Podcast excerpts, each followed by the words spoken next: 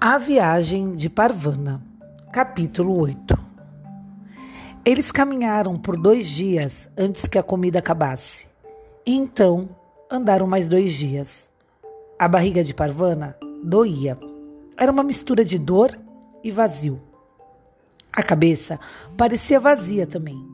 E ela se sentia burra e idiota. Hassan gritou algumas vezes no dia seguinte, ao do término do arroz mas no segundo dia, o choro havia se reduzido a uma lamúria. Hassan precisa de descanso, disse Azif. Parvana desconfiava que era Azif quem precisava descansar, mas ele jamais admitiria isso.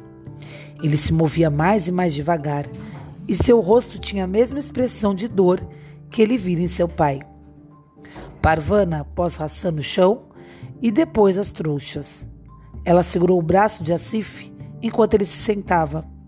Quando estava cansado, ele frequentemente escorregava e rolava do lado ao tentar sentar-se. Isso envergonhava e deixava irritado. Sobrou alguma água? perguntou Azir. Parvana desfez o embrulho com a garrafa plástica e sacudiu, para que Azif escutasse o pouco de água se mover ali dentro. Ele estendeu o braço e ela lhe passou a garrafa. Ela estava prestes a lembrá-lo para não beber demais. Mas para quê?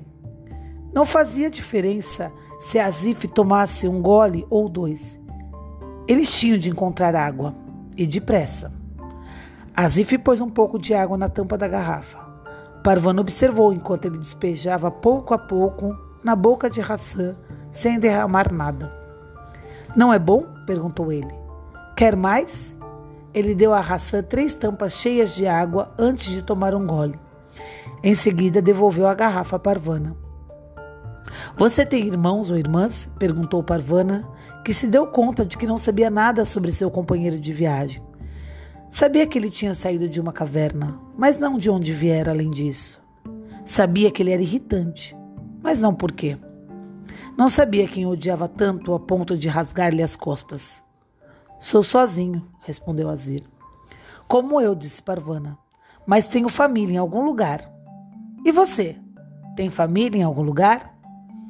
Asif tentou fazer Hassan brincar com seu dedo, mas Hassan não parecia interessado em brincar.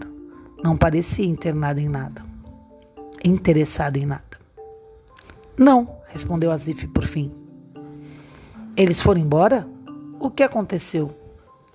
Eu tinha família, agora não tenho. E só. Ele se recusava a contar mais alguma coisa.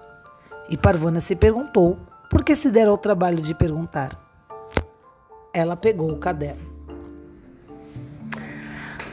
Aqui, queridos alunos, temos três personagens, três crianças que estão afastados de seus lares. E vocês? Tem família? Quem vocês colocam como seu núcleo familiar? Como vocês responderiam para Parvana? Escreva no Google Sala de Aula. Beijinho no coração.